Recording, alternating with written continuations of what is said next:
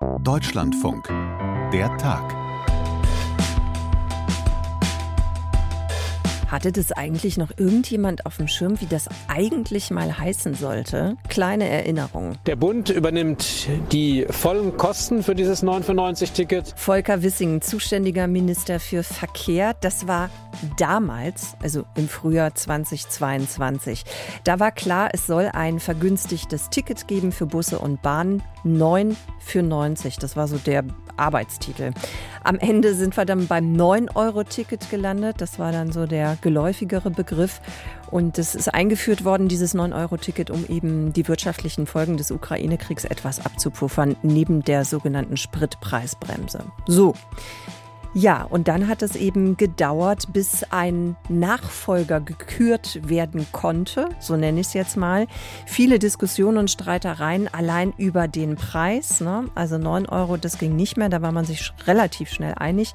Und dann war eben die Rede von 29 oder 69 Euro. Am Ende sind es 49 Euro. Das Deutschland-Ticket soll kommen Anfang Mai. Das ist eins unserer Themen heute am 1. Februar hier bei der Tag. Außerdem geht es um die Situation in Myanmar, zwei Jahre nach dem Militärputsch. Die Militärregierung greift mit harter Hand durch gegen die Zivilbevölkerung. Wir schauen genauer hin. Sonja Meschkat, mein Name. Hallo. Und so hat das heute der Verkehrsminister Volker Wissing erklärt. Damit werden wir ein digitales, deutschlandweit gültiges ÖPNV-Ticket bekommen zum Einführungspreis von 49 Euro. Wir wollen das Gesetzgebungsverfahren jetzt zügig auf den Weg bringen, streben an, dass wir im März den Bundesrat erreichen und dann im April der Ticketverkauf beginnen kann und wir den Deutschland-Tarif ab dem 1. Mai haben. Es soll also wirklich kommen. Ab dem 1. Mai das 49-Euro-Ticket hat das Bundeskabinett heute beschlossen. Das war ein langer Weg und auch kein einfacher. Nochmal zur Erinnerung, das 9-Euro-Ticket war sehr erfolgreich, ist im vergangenen August dann ausgelaufen. Und dann gab es eben die drängenden Fragen. Ne? Wie könnte ein Nachfolgerticket aussehen? Vor allem, wie teuer oder wie günstig kann man das anbieten? Und wie beteiligen sich dann Bund und Länder an den Kosten? Gehen wir nochmal ins Detail zusammen mit Jörg Münchenberg aus unserem Hauptstadtstudio. Jörg, ganz ehrlich, mein Eindruck oder der spontane Gedanke heute war, boah, das war echt ein langer, langer Weg zu diesem 49-Euro-Ticket. Lieg ich da richtig oder konnte das eigentlich gar nicht schneller gehen, weil es eben so schwierig auch gewesen ist, das flott umzusetzen? Naja, vielleicht wäre es ja doch ein bisschen schneller gegangen, wenn der politische Wille noch kräftiger gewesen wäre, sage ich mal so. Aber es hat auf jeden Fall unglaublich geholpert. Wir erinnern uns vielleicht noch an letztes Jahr, da hat es ja erst mal ewig lang gedauert, bis man sich überhaupt darauf verständigen konnte, ob das 9-Euro-Ticket in welcher Form auch immer weitergeführt wird. Dann gab es die Einigung und dann ging es eben los, der Streit ums Kleingedruckte. Also Finanzierung vor allen Dingen war ein mhm. großes Thema. Und dann gab es jetzt vor zwei Wochen ja auch nochmal einen Brandbrief von den Landesverkehrsministern, Tenor, so der Bund hängt sich nicht genug hinter das Projekt. Also es hat ziemlich geholpert, es hat lange gedauert und man muss hier auch noch mal darauf verweisen, eigentlich sollte das Ticket ja zum 1. Januar schon eingeführt werden. Also auch das zeigt, das war schon eine schwierige Geburt. Du hast jetzt gerade schon mal die Finanzen bzw. die Finanzierung angesprochen. Würdest du sagen, das war eigentlich das, was dieses Projekt oder diesen Angang auch so am meisten blockiert hat? Ja, auf jeden Fall. Also das Geld spielte wirklich äh, die zentrale Rolle, weil die Länder ja auch schon bei der Einführung bei dem 9-Euro-Ticket immer wieder argumentiert haben, was nützt so ein günstiges Ticket, wenn der öffentliche Nahverkehr aus den Löchern pfeift, sprich auf dem Land ist die, sind die Verbindungen schlecht und dann nützt es eben nichts, wenn es ein billiges Ticket gibt, ähm, aber man das eben faktisch nicht einsetzen kann. Und da war dann eben auch die große Frage, ob der Bund zusätzlich Mittel geben würde. Das war so einer der Hauptstreitpunkte und jetzt hat man sich ja geeinigt über die Finanzierung, da reden wir gleich nochmal drüber, mhm. aber es gibt auch jetzt eben Stimmen wie zum Beispiel Reinhard Sager, das ist der Präsident des Deutschen Landkreises, und er sagt eben auch, was nützt das Billigticket, wenn der Bus nicht fährt. Also dieser Streit, der wird uns in jedem Fall erhalten bleiben. Lass uns doch trotzdem einfach, wenn wir jetzt schon bei den Finanzen sind, einfach mal da bleiben. Also ich versuche das nochmal so ganz kurz zusammenzufassen. Der Streitpunkt war ja unter anderem, dass den Kommunen, den regionalen Verkehrsunternehmen Geld verloren geht oder gehen kann durch dieses Deutschland-Ticket und dass Bund und Länder das ausgleichen sollen. Wie konkret soll das jetzt funktionieren? Ich habe etwas gelesen von Regionalisierungsmitteln. Was bedeutet das? Genau. Das verbirgt sich auch hinter dem heutigen Kabinettsbeschluss, weil äh, diese Regionalisierungsmittel aufgestockt werden. Also man sagt, Pi mal Daumen, äh, das 49-Euro-Ticket führt sozusagen äh, zu Kosten für Bund und Länder von insgesamt drei Milliarden Euro und die teilen sich das. Bund und Länder geben pro Jahr 1,5 Milliarden dazu. Vom Bund gibt es dann nochmal eine Milliarde obendrauf für den öffentlichen Nahverkehr. Und der Bund hat aber auch noch zugesagt, wenn das Projekt jetzt bei der Einführung teurer werden würde, also wenn die Mindereinnahmen zum Beispiel eben deutlich höher sind als erwartet, dann wird man auch diese Verluste hälftig sozusagen mittragen. Aber man muss eben auch sagen, da ist jetzt ein großes Fragezeichen, weil es bleibt eben abzuwarten, wie groß jetzt die Nachfrage nach mhm. diesem 49-Euro-Ticket sein wird. Mhm. Du hast eben auch noch mal ganz am Anfang gesagt, na ja, wenn man das politisch mehr gewollt hätte, dieses Ticket, dann wäre es vielleicht auch ein bisschen schneller gegangen. Wie gewollt ist es denn dann politisch, so aus deiner Einschätzung? Also ich glaube, mittlerweile ist es schon sehr politisch äh, gewollt. Ich glaube, jeder von uns hatte schon mal mit diesem Tarif für war zu tun, wenn er eben verzweifelt vor so einem Automaten stand und nicht wusste, welches Ticket muss ich denn jetzt ziehen, für welche Strecke. Also dieses unglaubliche Tarif Wirrwarr. was man in ja. ganz Deutschland hat. Wirrwarr, genau. Das äh, ist jetzt eben, hat man bewiesen, das kann man überwinden mit dem 9-Euro-Ticket. Es gibt ja in Deutschland auch 75 Verkehrsverbünde, hunderte von Unternehmen. Und dass es jetzt schon einen Einheitstarif gibt, also das ist natürlich politisch auch unglaublich attraktiv. Und natürlich dieses Ticket ist gut für die Umwelt. Es ist attraktiv. Also insofern ist es natürlich auch für die Politik erstmal ein äh, Projekt, das man sich gerne so auf die Fahnen heftet. Und dann glaube ich, was auch noch mitschwingt, so eine große Überraschung im letzten Jahr. Wir sind dazu in der Lage, wir können sowas machen, 9-Euro-Ticket für ganz Deutschland, obwohl wir eben so eine starke föderale Struktur haben.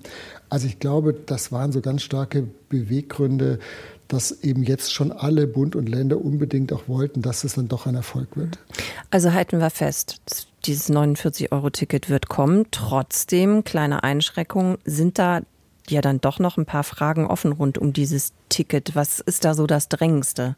Es gibt eben so viele kleine Fitzelfragen, sage ich mal, wo vor allen Dingen letztlich die, nur die Verkehrsverbünde beantworten. Es gibt aber zum Beispiel jetzt die Forderung auch der Sozialverbände, die sagen, das ist immer noch zu teuer.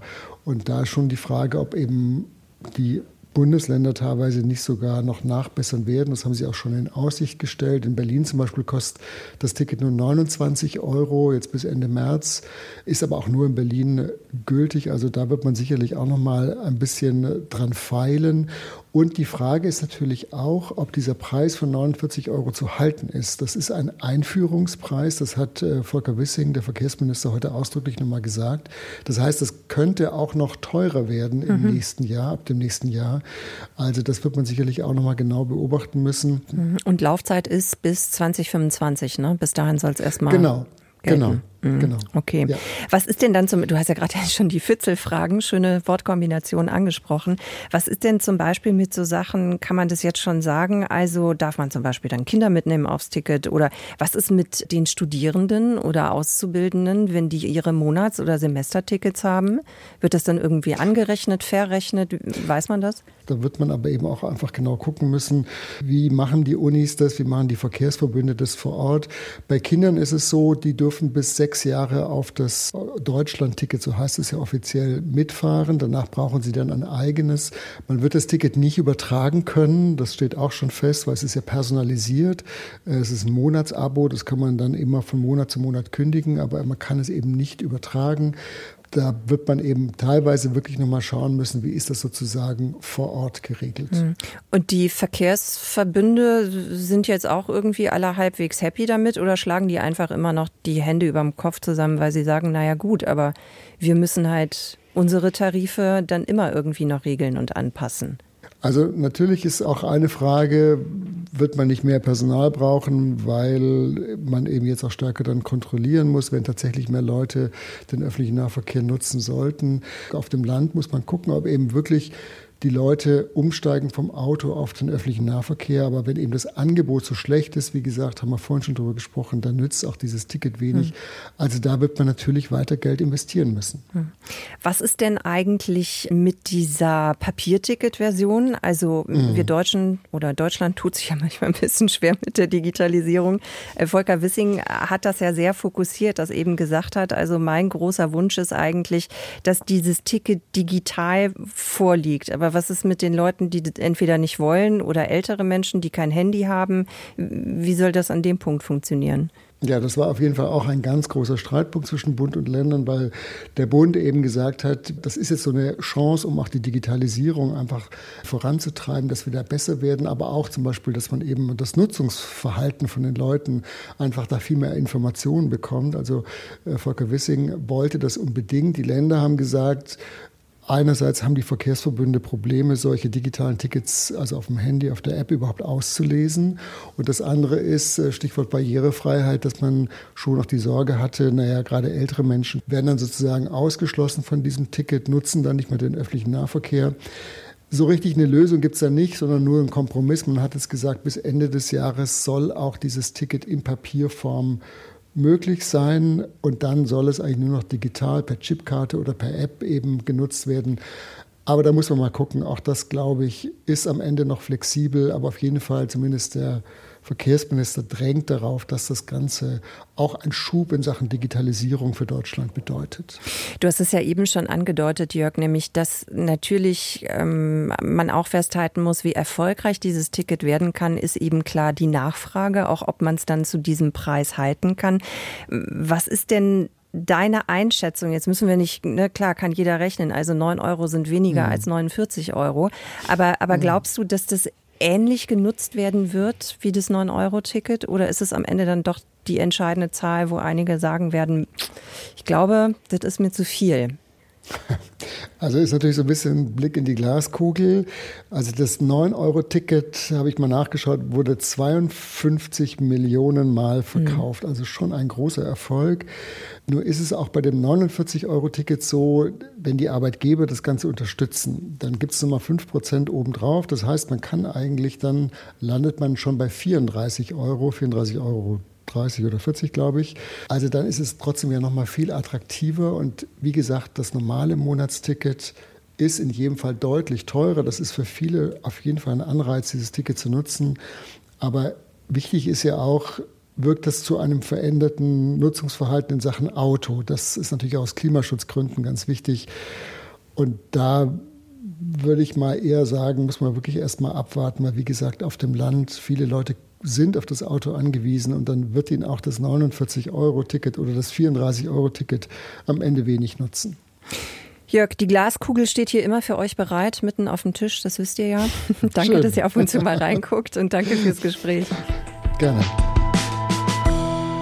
Ein Land, das jahrzehntelang eine Militärdiktatur war, dann langsam in einen Demokratieprozess gekommen ist und dann wieder vom Militär beherrscht wird. Das ist zugegebenermaßen sehr verkürzt, zeigt aber eben auch das Dilemma, in dem Myanmar steckt. Es ging friedlich los mit Demonstrationen und Rufen nach Freiheit und Demokratie, mit dem Trommeln auf Töpfe und Pfannen. Aber dabei ist es eben nicht geblieben. Vor zwei Jahren hat es in Myanmar einen Militärputsch gegeben. Von Knall auf Fall ist die damalige Regierungschefin Aung San Suu Kyi entmachtet worden. Der Notstand wurde ausgerufen und das Militär hat die Macht übernommen, weil die Wahlen seien manipuliert worden. Davon ist das Militär überzeugt. Innerhalb der letzten zwei Jahre sind sehr viele Menschen gestorben in diesem Krieg, in diesem Bürgerkrieg. Es sind viele Menschen inhaftiert worden. Wie die Lage zwei Jahre nach dem Putsch ist, darüber kann uns Jennifer Johnston mehr sagen. Die berichtet für uns unter anderem auch über Myanmar. Jennifer, als wir vor zwei Jahren im Podcast über diesen Putsch gesprochen haben, da waren die Banken geschlossen, der staatliche Rundfunk konnte nicht mehr senden, sondern nur noch der Militärsender. Ähm, Telefonieren ging nur eingeschränkt, das Internet war gekappt. Ist das jetzt immer noch so? In Bezug auf Internet und Telefonieren ganz klar ja, weil das Militär kappt immer wieder das Netz mit Menschen, mit denen ich im Land gesprochen habe. über sichere Messenger-Dienste und wenn das Internet denn dann da war. Die haben gesagt, das Internet wird vor allem immer dann ausgeschaltet, wenn das Militär etwas Grausames vorhat. Weil ohne Internet können die Menschen sich nicht informieren, nicht warnen und Bilder über Gräueltaten machen auch langsamer die Runde. Zum Thema staatlicher Rundfunk, Pressefreiheit. Äh, Pressefreiheit ist nicht vorhanden. Seit dem Putsch wurden vier Journalisten aus Myanmar getötet, 130 festgenommen. Gemessen an der Bevölkerung sind das die meisten weltweit. Und ich habe es nochmal nachgeschaut, auf der Rangliste von Reporter ohne Grenzen steht Myanmar daher auch fast auf dem letzten Platz, 176 von 180.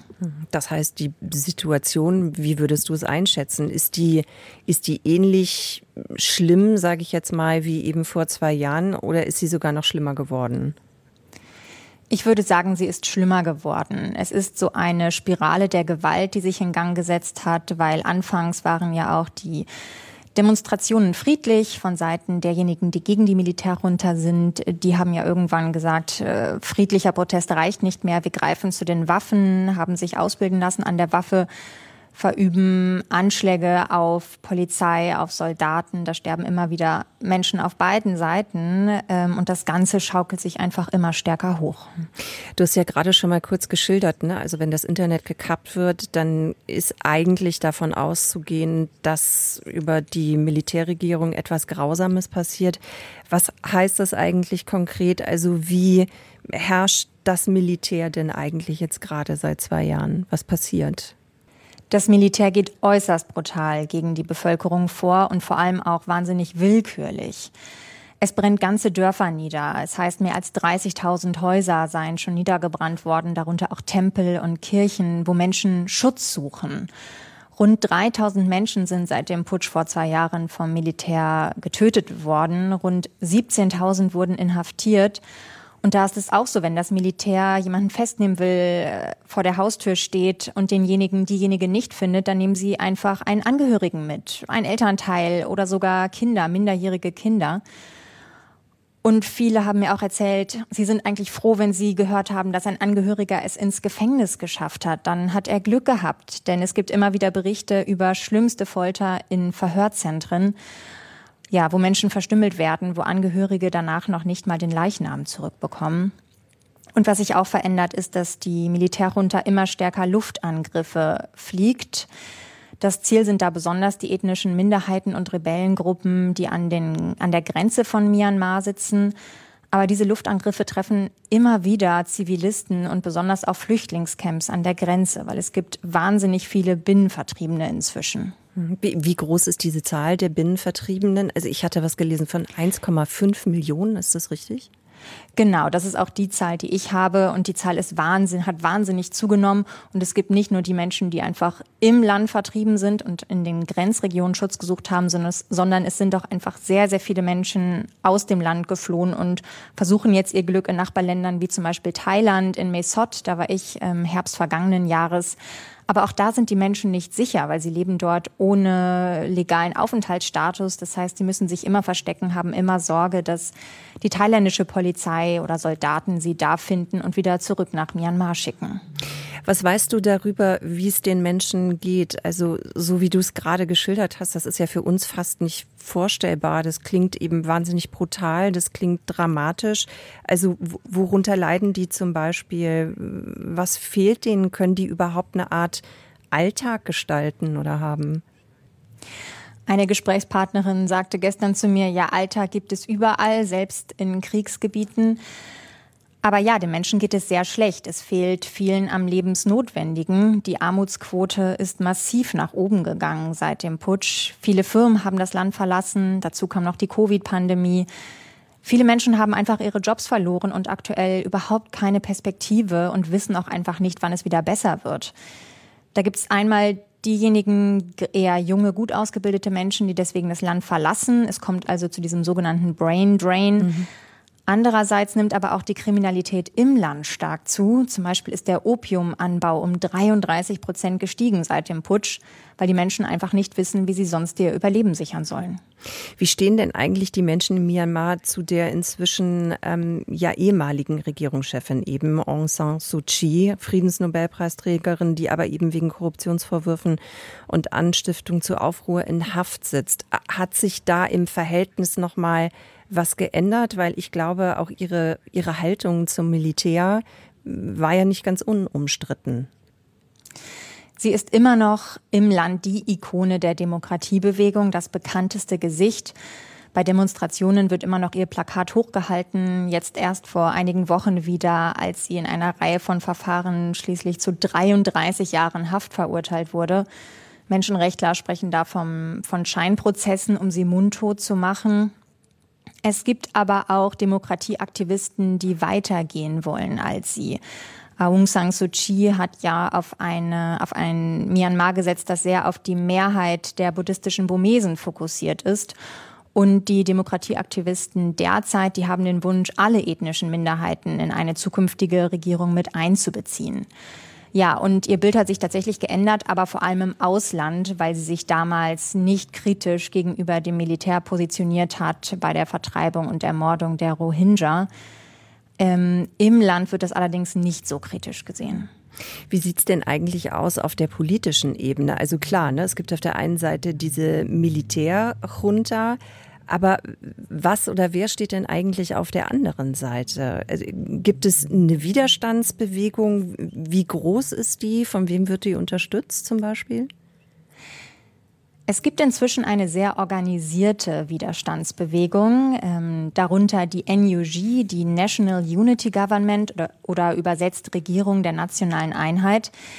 Die kann man sich vorstellen wie eine Schattenregierung, wie eine Parallelregierung. Die hat ein Kabinett mit mehr als 20 Ministern, die kommen einmal die Woche in einer Videokonferenz zusammen und viele von denen sind auch im Land. Ich habe auch schon mit einigen dieser Minister gesprochen und die überlegen sich, wie sie die Zukunft Myanmars gestalten können und bauen Schulen auf, Krankenhäuser, Gerichte, bauen also alles das auf, was einen Staat ausmacht. Und der Verteidigungsminister dieser Schattenregierung, der koordiniert soweit möglich auch diese regionalen bewaffneten Gruppen, also sowohl Volksverteidigungskräfte als auch ethnische Minderheiten, die schon lange gegen das Militär kämpfen. Und die Militärregierung, gehe ich aber mal von aus, die hat das doch im Blick.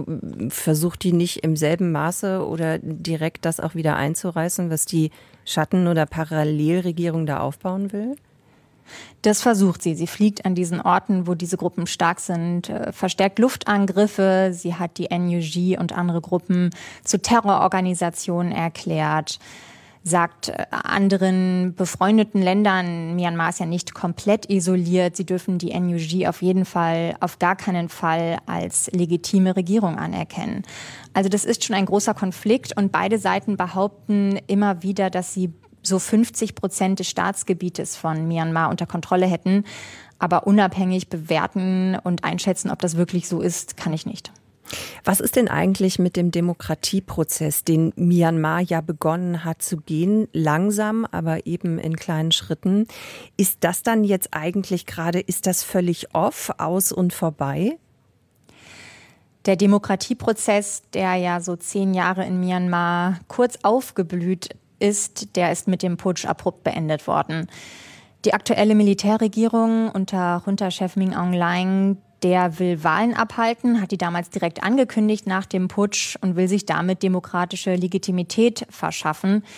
Die USA haben das direkt am Anfang schon Scheinwahlen genannt und auch die UN-Sondergesandte, die hat gesagt, mit solchen Wahlen wird nur mehr Gewalt provoziert im Umfeld dieser Wahlen. Und wie soll die Wahl überhaupt auch frei und fair ablaufen, wenn das Militär ihre Gegner gefangen nimmt, foltert und tötet?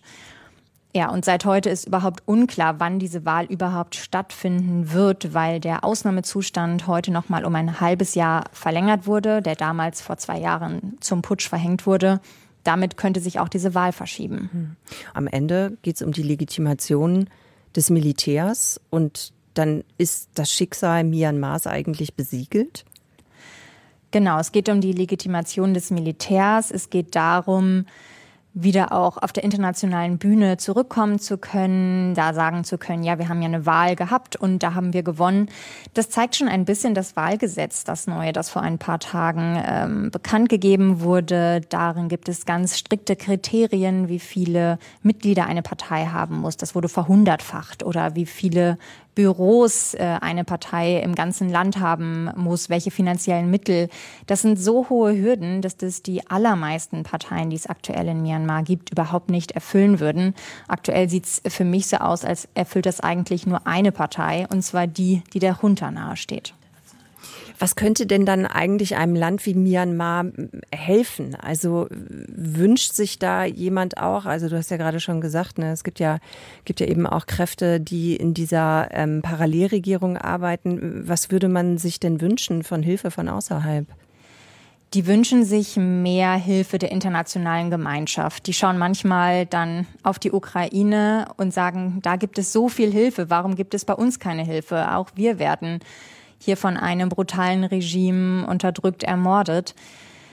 Ähm, sie wünschen sich zum Beispiel ein weltweites Waffenembargo, weil aktuell bekommt die Militärjunta zum Beispiel viele Waffen aus Russland, auch China und kann damit Luftangriffe fliegen. Darunter sind nämlich viele Kampfjets und auch Hubschrauber. Sowas wäre ein großer Wunsch. Oder gezielt noch stärker offizielle zu sanktionieren, dass wirklich der Kapitalfluss auch abgeschnitten wird und die Junta eben kein Geld mehr hat, um erstens ihre vielen Soldaten zu bezahlen, von denen einige auch schon in der Vergangenheit übergelaufen sind, muss man sagen, aber die Soldaten sind noch bei weitem in der Überzahl im Vergleich zu den Widerstandskräften. Und dass eben der Geldfluss abgeschnitten ist, um weitere Waffen zu kaufen. Jennifer, dann danke ich dir sehr für diese Einblicke nach und in Myanmar. Danke für deine Zeit. Sehr gerne. Dann sage ich auch heute Danke für die Aufmerksamkeit, danke fürs Zuhören bei dieser Ausgabe von der Tag heute am 1. Februar. In der Redaktion war heute Maria Grunwald und wir hören uns gerne morgen wieder, wenn Zeit und Lust da ist. Ich würde mich auf jeden Fall freuen. Sonja Meschkat, mein Name. Tschüss.